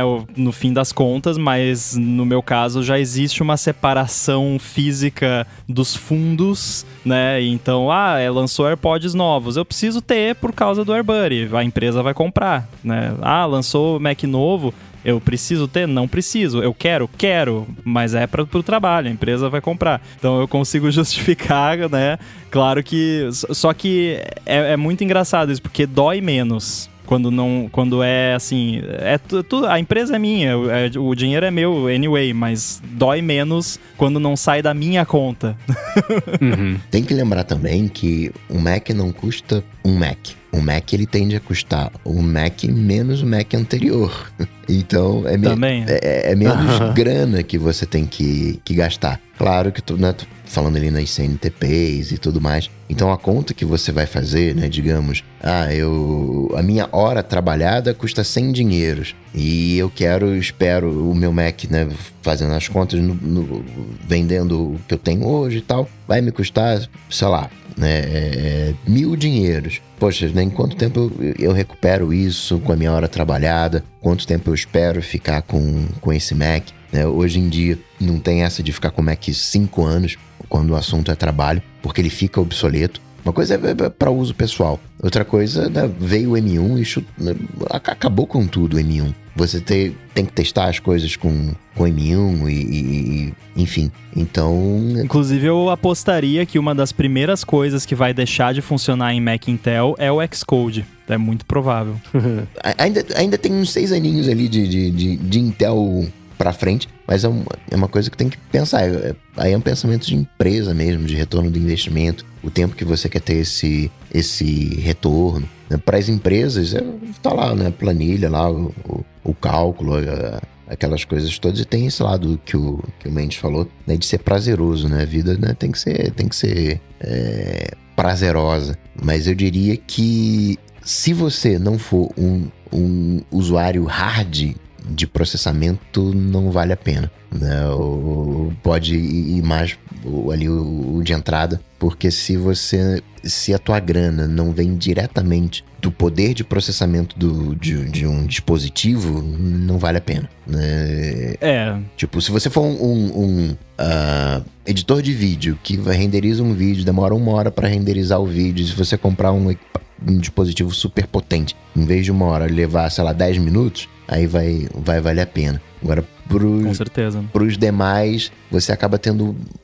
As interações são mínimas, algo que demora, sei lá, uh, 30 segundos vai levar 25, né?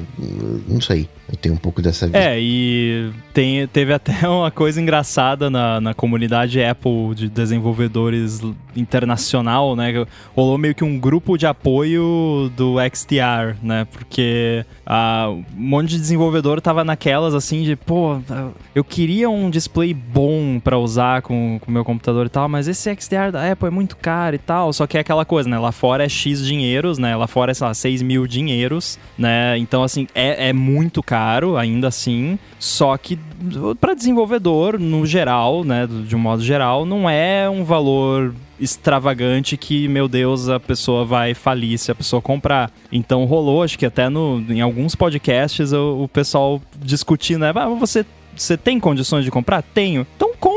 É. Ah, mas pô, uhum. é muito dinheiro. Mas você vai ficar feliz, você vai se sentir bem, você vai usar isso aí por anos e tal, depois vai revender e tal. Compra, se você pode, né? Se não, não vai fazer falta para você essa grana, compra, sabe? Né? Você quer, você tem a grana, a grana não vai fazer falta, então compra.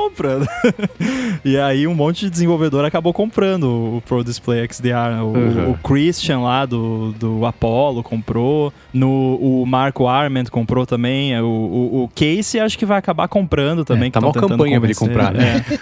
É, é, eu esqueci de falar, eu tenho que falar para ele também para ele comprar. É, então, claro que, né, falando no, internacionalmente, dinheiros, né, aqui Brasil esquece, né, eu não vou comprar um Pro Display XDR, não importa o quanto me falem para comprar que eu vou me sentir bem, porque eu não vou me sentir bem com o rombo financeiro provocado por ele, né? Mas uhum. é, o lance do conforto faz sentido e o lance do Mac menos o Mac anterior. É, para mim, assim, é, o maior argumento para você estar tá sempre com o produto mais recente é esse. Porque de, quando você entra, você vai fazer um investimento inicial mais alto, porque você não vai ter o produto, ou vai ter um produto mais antigo que o valor de revenda já caiu muito. Mas depois que você entra no loop, no ritmo de atualizar todo ano, ou no máximo a cada dois anos, você acaba pagando muito pouco pelo produto novo principalmente aqui no Brasil, né, que a, a, desvalorização é menor. E às vezes, dependendo do como tá a questão do dólar e tal, você tem até uma valorização, às vezes, do,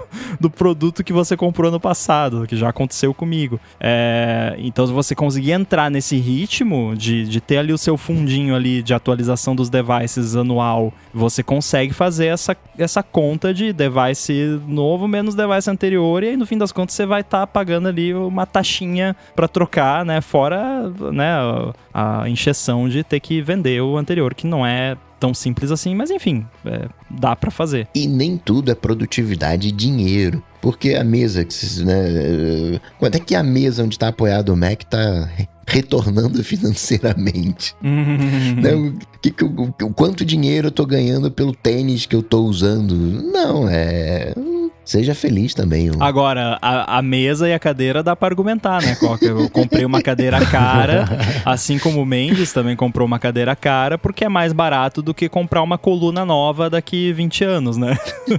Total sentido. Muito que bem. Vou agradecer aos apoiadores que nos apoiam lá em apoia.se barra área de transferência e picpay.me barra área de transferência, aos patrocinadores Nuvem Shop e Veru, a você que está aí no Spotify Rap, fazendo o review, espalhando a palavra, recomendando, avaliando. Também ao Edu, que faz né, o, a mágica acontecer, deixa tudo azeitadinho. Afinal, o, o, que vocês ouvem é a versão do Edu, não é a versão gravada. Sempre vale a pena lembrar isso. Para falar comigo, vocês sabem, né? Podem ir lá no Google, bater Cocatec, lá no Instagram, arroba coca.tech, que a gente troca uma bola. E lembrem que tem o sexto prêmio ADT Melhores do Ano, hein? Preencham lá a fichinha. E para falar com os senhores? Link na descrição. Eu sou MVC Mendes no Twitter, apresento Loop Matinal, podcast diário de segunda a sexta do Loop Infinito e escrevo todo sábado a coluna opinativa no updated.pt. Para falar comigo, arroba underline inside no Twitter, Guilherme Rambo 2 no Instagram e leiam também a minha coluna lá no UOL no Tilt. Muito bem, tudo dito e posto. A gente volta semana que vem. Tchau, tchau. Valeu. Falou.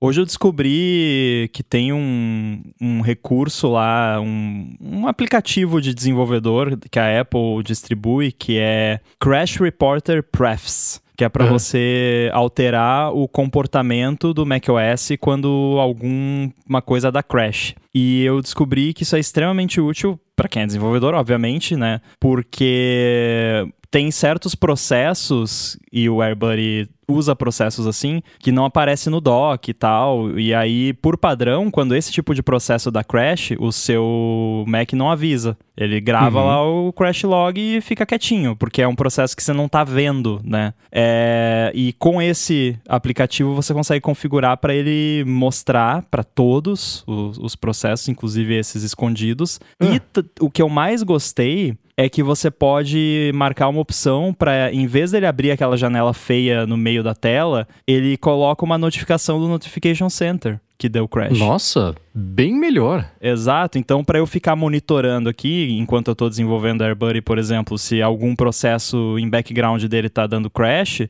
eu deixo assim, aí fica dias ali rodando o negócio. Se tiver dado algum crash, eu abro o Notification Center, vai estar tá ali. Olha que maravilha. Olha, bem melhor, nossa. Muito bom. É, se alguém quiser fazer aí também, né, Fro? Uhum. Deve dar para fazer até sem esse aplicativo. Esse aplicativo provavelmente só tá fazendo um defaults right lá, no, alguma coisa assim. Porque, pô, é muito legal isso. Bem, bem útil mesmo. O Notification Center do Mac, eu acho ele meio inútil. É horrível. Por é péssimo. É, porque cabe. Você tem os widgets, aí tem, sei lá, três notificações, aí você vai limpando as notificações e começa a aparecer as velhas, de uma semana atrás, duas semanas atrás. Falou, poxa, você tem duas semanas que tá parado aí, não precisa mais, né? Se fosse urgente já era, e se não for urgente, não precisa ter também. Então eu acho ele é bem, bem pouco aproveitado. Precisa mexer um pouquinho, melhorar um pouquinho para ter motivo para acessar lá e você saber que tem coisa, né? Uhum. É meio escondido. Ó, Acabei de abrir aqui o aplicativo esse no Hopper e o comando que você tem que rodar para fazer esse lance é defaultswrite.com.apple.crashreporter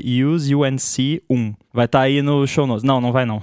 Mas eu vou eu vou twittar, eu vou twittar para Boa. como curiosidade para quem quiser. Mas é, é uma coisa que bacana. Espero que você seja o começo de muita gente adotar isso aí, porque curti. Nossa, eu tô vendo aqui as notícias últimas que aconteceram pra ver se é alguma coisa relevante o suficiente pra entrar na pauta. Tem aqui: Google confirma um bug que impede alguns usuários de Android de ligarem para 911 se o Microsoft Teams estiver instalado, mas eles não estiverem logados no Teams. Meu Deus! Zero sentido! Falaram que eles vão é, publicar um, uma correção permanente pro problema. Olha, eu sabia que o Teams era ruim de serviço, mas impedir a pessoa de ligar pra polícia no Android, precisa fazer força, viu? Não, tem alguma coisa muito errada com o Android, né? Se um aplicativo instalado consegue impedir você de ligar para o 911. Uhum. Né? Imagina se acontecesse isso no iOS, a, a, treta que não ia rolar, né? Iam chamar o Tim Cook no Congresso. Ah, a gente determinou que um problema estava sendo causado por uma interação não proposital entre o aplicativo do Microsoft Teams e a base do sistema operacional Android. Porque esse, é, é, pelo motivo pelo qual esse serviço impacta, é, isso impacta serviços de emergência, tanto o Google quanto a Microsoft estão priorizando esse assunto. Esperamos um update. Ah, é o, é o Teams que vai ser atualizado. Faz sentido, né? Que loucura! Nossa! Tá, então é o Teams que vai ter que ser atualizado? Aham. Nossa, tem alguma coisa muito errada. Porque se o Teams precisa ser atualizado, quer dizer que se outro app fizer a, a mesma burrada que eles fizeram, vai, vai dar a mesma coisa. É o Android que tem que Então, corrigir né? isso, pô. Pois é. Se você tem o. Microsoft Teams instalado, mas não estiver logado, desinstale e reinstale o aplicativo. Enquanto essa solução, essa solução para esse problema no meio tempo, o Teams vai ser atualizado para resolver o problema de vez. Que doideira. Muito louco. E só poderia ter sido descoberto no Reddit, eu acho. Vamos ver. É, no Reddit. Ah, típico. Aham. É, a Microsoft falou, a gente leva esses assuntos muito a sério e queremos agradecer o usuário Kitchen Picture 5849 por trazer isso à nossa atenção. Ah, muito bom. Ah, o mundo da tecnologia no final de 2021. Que incrível.